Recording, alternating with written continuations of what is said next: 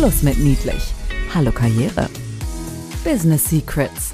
Warum Frauen geliked und Männern gefolgt wird. Barbara Liebermeister ist in beiden Welten zu Hause. Sie kommt aus dem Management internationaler Kosmetikkonzerne und ist heute unterwegs zwischen Bankern, Politikern, Rechtsanwälten. Hier verrät sie ihre Geheimnisse. Business Secrets. Herzlich willkommen zu einer neuen Folge von Business Secrets. Hallo alle zusammen. Ich freue mich sehr, dass ihr wieder dabei seid, dass wir euch wieder catchen konnten mit einem neuen Thema. Und ich habe an meiner digitalen Seite heute dabei Eva Maria Scheidt aus Berlin. Wenn ihr euch über Eva Maria schlau macht, auf ihrer Webseite, dann stolpert ihr über einen Satz, der da heißt, sie erfindet sich seit 35 Jahren regelmäßig neu. Wow, coole Aussage. Gerade auch im digitalen Zeitalter und das als Frau. Und wenn ihr dann etwas tiefer geht, dann äh, erkennt ihr, dass sie diesem Satz alle Ehre macht. Denn ähm, Eva hat Wirtschaftsingenieurwesen studiert, war lange in der Wirtschaft tätig, hat, ähm, also ist immer noch tätig, aber hat sich dann äh, weiterentwickelt als Business and Personal Coach und eine Ausbildung als Heilpraktikerin für Psychotherapie ähm, hinter sich gebracht. Dann hat sie ähm, oder ist sie sehr engagiert beim EWMD und ist ehrenamtliche Mentorin. Und äh, wenn ihr auf diesen Lebenslauf blickt, könnt ihr euch vorstellen, dass es auch äußerst sinnvoll ist, dass Eva sich gesagt hat, was für mich wichtig ist oder was ich erkannt habe in der Wirtschaft, das ist Menschen zu begleiten, zu unterstützen, wenn es um das Thema Konflikte geht. Eva, Eva, ich darf Eva ja sagen, habe ich Eva Maria abgeklärt vorher. Ich bin ja so ein pragmatischer Mensch. Liebe Absolut. Eva, ganz, ganz herzlich willkommen. Ja, vielen Dank. Ich freue mich. Ja, ähm, Eva, ich habe natürlich da direkt ein gewisses Bundle mitgebracht an Fragen. Ähm, die erste Frage, die mich zu dem Thema Konflikte, Konfliktmanagement umtreibt, ist, ähm, du als Expertin, würdest du sagen, dass es heute im digitalen Zeitalter eher zu Konflikten kommt als vorher, als wir noch nicht so digital unterwegs waren? Was ist da deine Erfahrung oder deine Meinung zu? Ich glaube, es sind andere Konflikte auf anderen Ebenen, anders gefärbt. Mhm. Sie werden nicht weniger. Ähm, manche werden vielleicht mehr verschleppt im digitalen, weil sie im Büro explodieren würden. Und im digitalen werden sie zur Seite gelegt, aber sie schwelen. Ist das gefährlicher? Schwelende Konflikte sind immer gefährlich. Schwelende Konflikte sind immer gefährlich. Das erschließt sich für mich durchaus, wenn wir jetzt in Business Secrets gehen, also einem Podcast, der auch für Empowerment für Frauen ausgelegt ist. Was sagt deine Erfahrung? Haben Frauen mehr Konflikte als Männer oder sind die konfliktscheuer oder gehen die mit Konflikten anders um? Was äh, sagt da die Expertin? Ich denke, die Konflikte sind anders gelagert, sind nicht mhm. unbedingt mehr oder weniger. Es ist sehr individuell, wie ich mit Konflikten umgehe, ähm, was ich gelernt habe in meinem Leben dazu, wie ich damit umgehen sollte. Ich habe neulich im Training eine Frau gehabt, die hat beim Selbsttest zum Konfliktstil den besten Stil gehabt, immer Win-Win und hat dann hinterher gefragt, ja, aber warum fühle ich mich denn so ausgelaugt? Und Choose Your Battles ist dann die Antwort. Ja, ich kann nicht 25 Konflikte am Tag zu einer Win-Win-Situation führen. Das schaffe ich energetisch nicht. Ja, selbst wenn ich einen sehr hohen Skill habe. Und andere wiederum erkennen dann, dass sie doch ausweichen und lieber weggehen und den Konflikt irgendwie mit sich rumtragen, als mhm. ihn zu lösen. So, man hat das ganze Spektrum, Männer und Frauen. Es hängt sehr davon ab, eher vielleicht nach welchem Prinzip jemand lebt, nach dem weiblichen Prinzip oder nach dem männlichen Prinzip. Das hat natürlich eine Auswirkung. Psst. Business Secrets. Typisch Frau? Es gibt unter Frauen oder unter Männern nicht mehr Konflikte. Die Konflikte sind nur meist anders gelagert. Und Konflikte kosten uns Energie. Eva, du hast eben eine interessante Aussage gemacht. Du hast äh, gesagt, die Frau äh, sagte, Mensch, 25 Konflikte am Tag, wenn ich mich denen stelle. Gibt es denn so hm, einen Wert, wie viele Konflikte ich am Tag bewältigen kann als Mensch? Oder ist das äh, auch so eine ganz individuelle Sache? Wenn ich jetzt einen Ehekrach mit meinem Mann habe und auch je nachdem, welchen Konflikt ich mit meinem Mann da habe, ja, wenn der gestern fremdgegangen ist vielleicht, ähm, dann kostet mich sowas natürlich mehr Energie, als wenn ich nur eine Auseinandersetzung habe mit meinem Chef der ähm, unter Umständen sagt, ey, hm, da hast du mir gar nicht gesagt, dass du da eine Woche weg bist in Urlaub. Kannst du dazu mal was sagen, wie, wie du das siehst? Konflikte entstehen ja in der Regel, wenn Personen Bedürfnisse haben, die ihnen vielleicht gar nicht so bewusst und transparent sind, die aber das Handeln mhm. steuern. Mhm. Und wenn sie ähm, sehr starke Werte haben, die sie schwarz-weiß verteidigen, sag ich mal. Und ich glaube, es hängt, die Schwere des Konflikts hängt sozusagen ein Stück damit zusammen, welche Bedürfnisse mit Füßen getreten werden gerade und wie stark, wie rigide mein Wertekorsett ist. Okay, das, äh, aber heißt das auf der anderen Seite, wenn ich mich selber darin trainiere, eine größere Toleranz gegenüber anderen Meinungen mir anzugewöhnen, dann gehe ich entspannter durchs Leben und mit weniger Konflikten? Absolut. Mhm. Diese Ambiguitätstoleranz, wie ich mhm. dazu sage oder wie sie heißt, geht da schon sehr weit in diese Richtung. Den Perspektivwechsel zuzulassen und zu akzeptieren, dass es andere Perspektiven gibt. Als wir vorhin ja in den Podcast gestartet sind, hatten wir noch so ein kleinen kleines Brainstorming. Und dann hast du auch gesagt, äh, du kommst aus einer Arbeiterfamilie. Da hat schon es angefangen, dich neu zu erfinden, weil du dann in die akademische Laufbahn gegangen bist. Und bei dir zu Hause, da waren, äh, da gab es immer nur richtig oder falsch. Und da habe ich mich wiedererkannt. Das ist wirklich so etwas, was meine Mama auch meistens sagt, wenn ich mit ihr telefoniere. Dann sagst du, du, äh, Kind, da, also heute sagt die noch Kind zu mir, ne? das, das ist aber nicht richtig oder das ist aber schlecht. Und ich habe mir mittlerweile auch wahrscheinlich aus Eigentraining angewöhnt zu sagen, du Mama, es gibt nicht richtig oder falsch. Was für den einen Menschen richtig erscheint, ist für den anderen ähm, falsch, wenn man es mal mit deinem Weltbild sieht. Und alleine mich regelmäßig daran zu erinnern, dass es nicht richtig oder falsch gibt, habe ich festgestellt bei mir, das erhöht meine Toleranzschwelle. Wie, wie war das denn bei dir? Weil da sehe ich ja, äh, oder sah ich dann, erkannte ich eine Parallele zu uns. Ich bin ins Berufsleben auch mit dem Bild gestartet. Und sicherlich war meine erste Führungsrolle auch davon geprägt, dass ich meine Mitarbeiter richtig oder falsch sah. Ich glaube, 2007 habe ich mein erstes Konfliktseminar besucht. Und das hat dann schon mein Weltbild ein Stück verändert, weil genau diese Situation, ist es richtig, ist es falsch, wer hat recht? Darf der andere das? Ja, natürlich darf der andere das. Ähm, Finde ich das deswegen richtig? Nein. So, da fing so ein bisschen der Weg an zu erkennen, okay, diese Schwarz-Weiß-Sicht, die bringt viele neue Probleme mit sich und es gibt halt eben viele graue Stufen. Das Leben ist grau oder wie eine meiner Freundinnen aus dem EWMD sagt, es ist eine Farbpalette und wie ich die mische, das liegt an mir. Psst, Haltung bewahren, die Emotionen. Das Leben ist nicht schwarz oder weiß, es ist zumindest grau oder für manche sogar eine ganze Farbpalette. Genau, es ist eine Farbpalette und ich kann selbst wählen, wie ich die mische und welche Haltung ich einnehme. Also da komme ich dann zu einem Aspekt, Haltung entscheidet. Bin ich mir dessen bewusst, wie ich agieren will, welche Farben ich mischen will und auch mit welchem Mindset ich Menschen gegenüber trete. Das finde ich äh, ganz spannend und erinnert mich an äh, etwas, was ich letztens in einem Podcast auch gehört habe. Da ging es um Verhandlungsstrategien.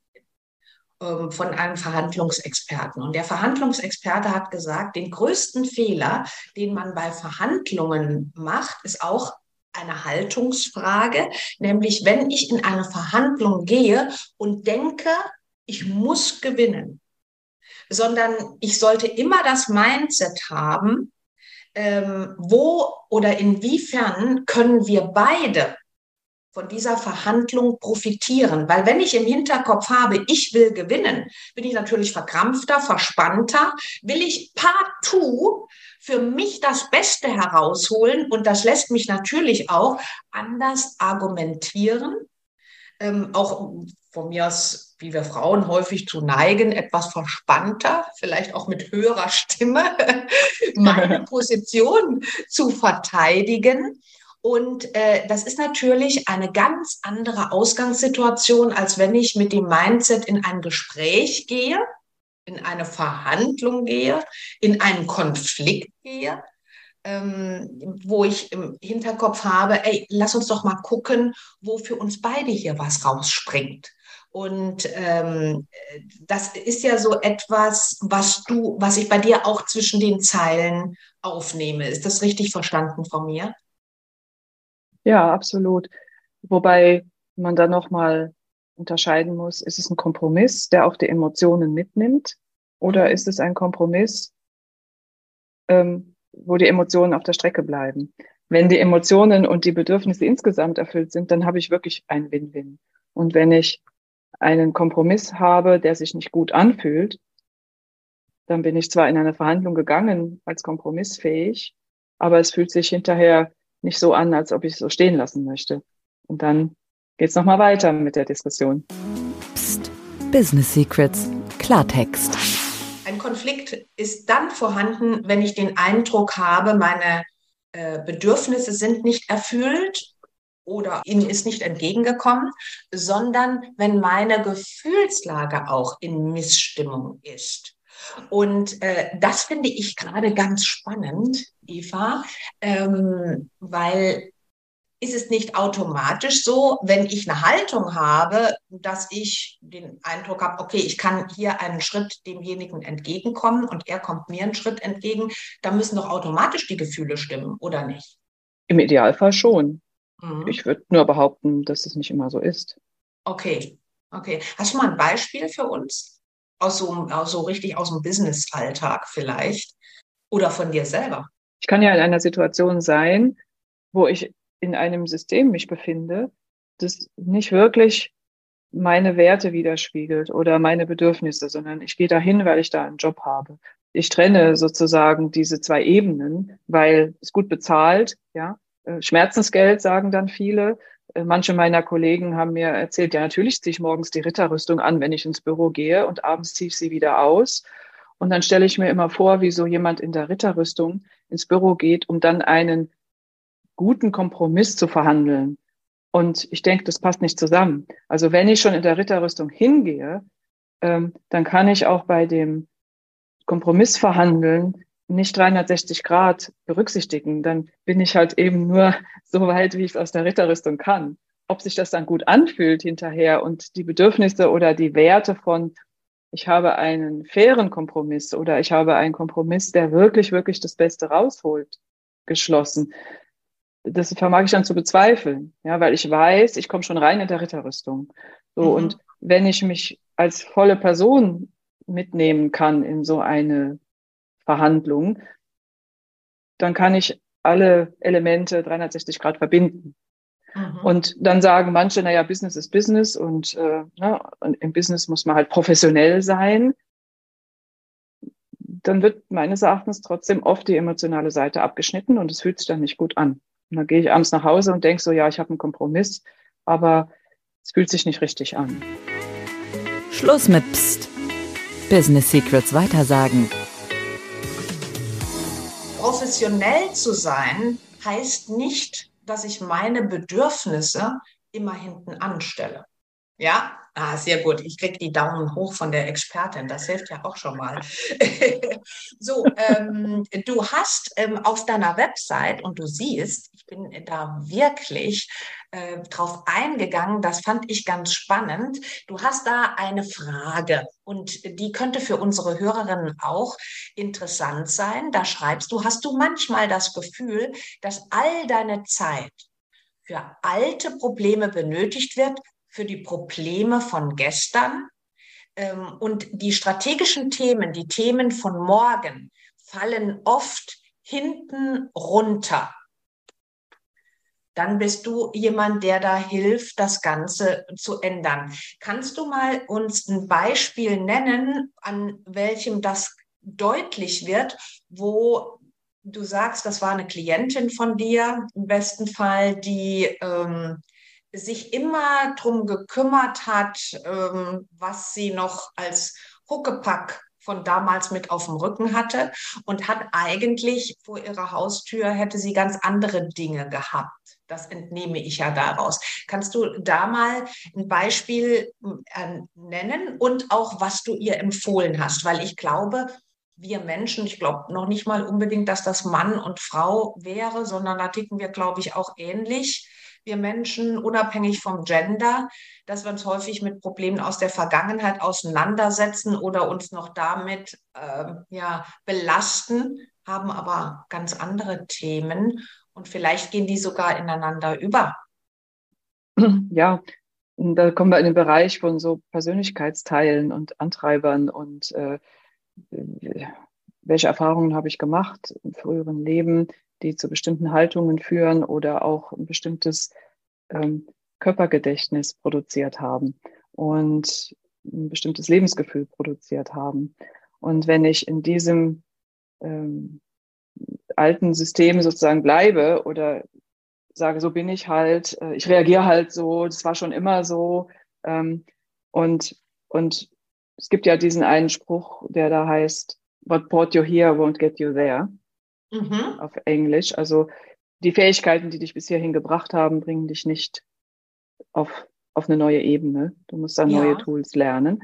Und dadurch, dass es ja auch ähm, erfolgreich war bis zu einem gewissen Punkt, verhaften wir oft da drin und sagen, es hat doch immer funktioniert. Ja, ich bin doch so weit gekommen damit. Und selbst wenn es anstrengend war, weil durch bestimmte Erfahrungen geprägt, äh, vielleicht aus so einem Überlebensdrang heraus, äh, äh, immer mehr zu arbeiten, als vielleicht nötig ist, ja, ähm, dann wird natürlich auch viel Energie dadurch verbraten. Ähm, und dann irgendwann zu erkennen, ich muss das vielleicht gar nicht mehr. Ich habe es ja geschafft. Ähm, mhm. und jetzt kann ich von dem Plateau, wo ich jetzt bin, wenn ich die Vergangenheit aufarbeite, bewältige, ruhen lasse. Ruhen lassen ist ja oft schwierig, weil sie wirkt nach. Also sich bewusst werden, was sind eigentlich meine Eintreiber gewesen und dann auf den, auf den nächsten Level äh, zu kommen. Ich setze nochmal anders an. Also ich hatte eine Kundin, die kam in einer Burnout-Situation mit schweren Schuldgefühlen. Sie konnte wirklich nicht mehr arbeiten, aber sie war fühlte sich schuldig dem Arbeitgeber gegenüber, dass sie ihre Arbeit nicht macht. Und daraus zu finden, also wo kommt das Schuldgefühl her? Das Schuldgefühl auch aufzulösen, zu erkennen, dass es aus der Vergangenheit kommt, dass ich dem Arbeitgeber, wenn ich krank bin, gar nichts schulde. Ähm, zu erkennen, ich bin jetzt hier, ich habe es geschafft. Und mit dem Wissen, ich habe es geschafft, oh wow, ich habe es geschafft, Mann, und was kann ich alles? dann weiterzugehen in den nächsten Schritt. Mhm. Und ähm, du hast da auch äh, was Wertvolles gesagt, weil äh, die, die Instrumente oder Tools, die mich hierher gebracht haben, die waren vielleicht für die Vergangenheit ganz okay. Das heißt ja nicht, dass die in den neuen und zukünftigen Situationen auch noch passen. Deshalb sollte ich mich ja regelrecht immer hinterfragen, wo habe ich Routinen, die mich unheimlich viel Energie kosten, was mich auslaugt und was ist da tatsächlich aus der Vergangenheit von mir aus resultierend. Und ich muss mir da einfach Gedanken drüber machen, sonst entwickle ich mich einfach nicht weiter. Ja, ähm, hast du denn ähm, wir haben ja jetzt ganz viele Impulse angeschnitten. Hast du denn, ich möchte ungern sagen, bei diesem äh, sensiblen Thema einen Quick-Check für Konflikte, aber hast du denn eine Art, ja, ich würde fast sagen, Überlebensprinzip oder ein SOS-Köfferchen, ähm, insbesondere für unsere Hörerinnen heute dabei, ähm, das meinetwegen ein Indiz ist. Eh, so erkenne ich, wenn ich doch mehr in Konflikten im Kopf verhaftet bin, die mich Energie kosten, ähm, als dass ich auf die Zukunft hin arbeite. So eine Kennzahl vielleicht oder äh, gewisse Fragen, die ich anwenden kann, wo ich sage, oh, ich sollte mich vielleicht mal mit so einer Expertin wie mit dir unterhalten darüber. Ähm, ich bin da, glaube ich, ähm, nicht richtig ausbalanciert. Gib uns da mal etwas, liebe Eva. In meinem SOS-Koffer ist die Gehirnampel. Ah, die Gehirnampel, das hört sich spannend an. Erzähl, was hat es damit auf sich? Wie bei einer richtigen Ampel kann immer nur eine Farbe aktiv sein. Und wenn wir im Gehirn schauen, ähm, die, die unmittelbare Überlebensreaktion ist rot, Fight, Flight, Freeze äh, im Stammhirn, dann äh, in der Amygdala, im emotionalen Gehirn haben wir das Thema Angst und im präfrontalen Kortex haben wir das Thema logisches Denken und neue Entscheidungen treffen. Und ähm, ja, der Gehirnstamm ist rot, die Amygdala ist gelb und der präfrontale Kortex ist grün. Und ich hatte gerade am Montag eine Kundin da, die sich wappnen wollte für eine schwierige, einen schwierigen Termin. Und da haben wir immer auf dieses Bleib im Grün. Wie kannst du im Grün bleiben? Und wenn die andere Person in Rot ist und rumschreit, was zu erwarten war, dann ist es deren Gehirn, das in Rot ist. Und wie kann ich selbst in Grün bleiben, indem ich es erstmal erkenne, auch nicht in Gelb gehe, weil ich jetzt Angst habe vor der schreienden Roten, wie kann ich grün bleiben? Und einfach immer zu sagen, ich für mich, ich will grün bleiben und dass die schreit in rot, die andere Person, nicht mein Problem. Natürlich in der Situation, wo ich drin bin, das Problem. Aber wie komme ich gut raus, ohne über den Tisch gezogen zu werden, um bei mir zu bleiben? Und ja, habe ich natürlich nachgefragt am nächsten Tag, wie es war. Und dann habe ich so drei grüne Daumen hoch bekommen. Ich bin grün geblieben. Und ich so, okay. Super. Also das heißt, bei dir bleiben, sich zuerst mal ein Bewusstsein schaffen, egal wie das Gegenüber sich gebärdet. Ja, das hat nichts mit mir zu tun oder ich muss dem nicht folgen oder mich dem anschließen, weil ich bleibe im Grünen.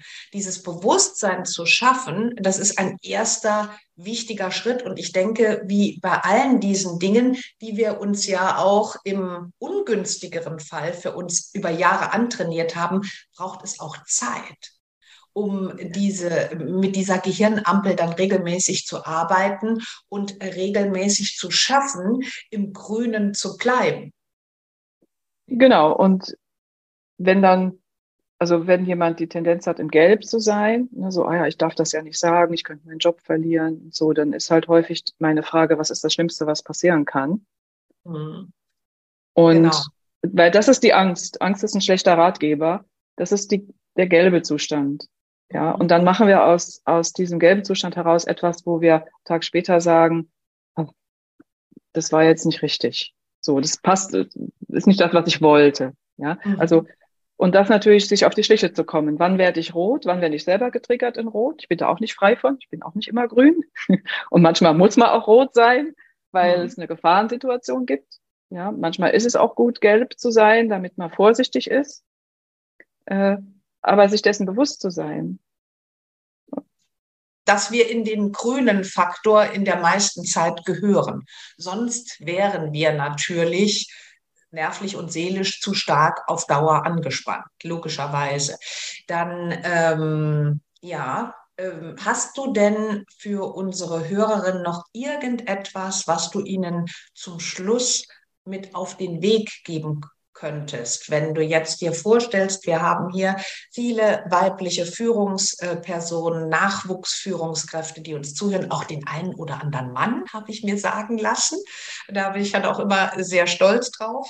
Ähm, und hast du da etwas, wenn es um das Thema der heutigen Zeit geht, um Business, um Führung, um Konflikte, äh, was wir noch nicht angesprochen haben, was unter Umständen ein wichtiger Merksatz ist, den man in der Tasche mitnehmen könnte.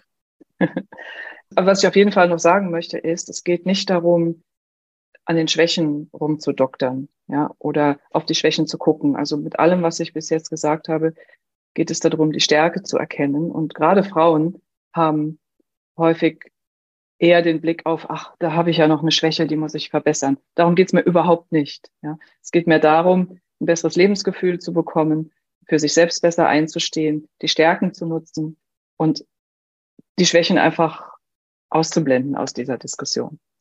Ganz herzlichen Dank. Das war ja ein toller Schlusssatz, liebe Eva. Und da sprichst du mir auch komplett aus der Seele, weil ich arbeite ja immer mal mit Leistungssportlern zusammen und da und Sportlerinnen natürlich auch nicht nur mit dem männlichen Part. Und da ist es tatsächlich so, ein Leistungssportler oder eine Leistungssportlerin, die trainiert sich auf ihre Talente, auf ihre Stärken hin. Die sagt nicht, wenn sie eine tolle Fußballerin ist oder ein toller Fußballer, ey, ich muss auch noch einen Ballettkurs machen. das, ist ganz so, genau. das ist so die Metapher, die ich da meistens mitgebe. Ja. Und deshalb ganz herzlichen Dank, liebe Eva, fürs Dabeisein. Ihr findet die Eva natürlich nicht nur in Berlin, sondern auch digital. Eva Maria Scheid, nur mit D geschrieben und natürlich auch in den sozialen Medien. Und wir freuen uns, ähm, ich glaube, da spreche ich der Eva total auch aus dem Mund, wenn ihr den einen oder anderen Impuls zu diesem doch sehr tiefgehenden Thema mitgenommen habt. Und wir freuen uns auf nächste Mal mit euch. Tschüss. Business Secrets, warum Frauen geliked und Männern gefolgt wird. Mehr Geheimnisse gibt's in den Büchern von Barbara Liebermeister. Effizientes Networking und digital ist egal. Oder online barbara-liebermeister.com Business Secrets. Weiter sagen.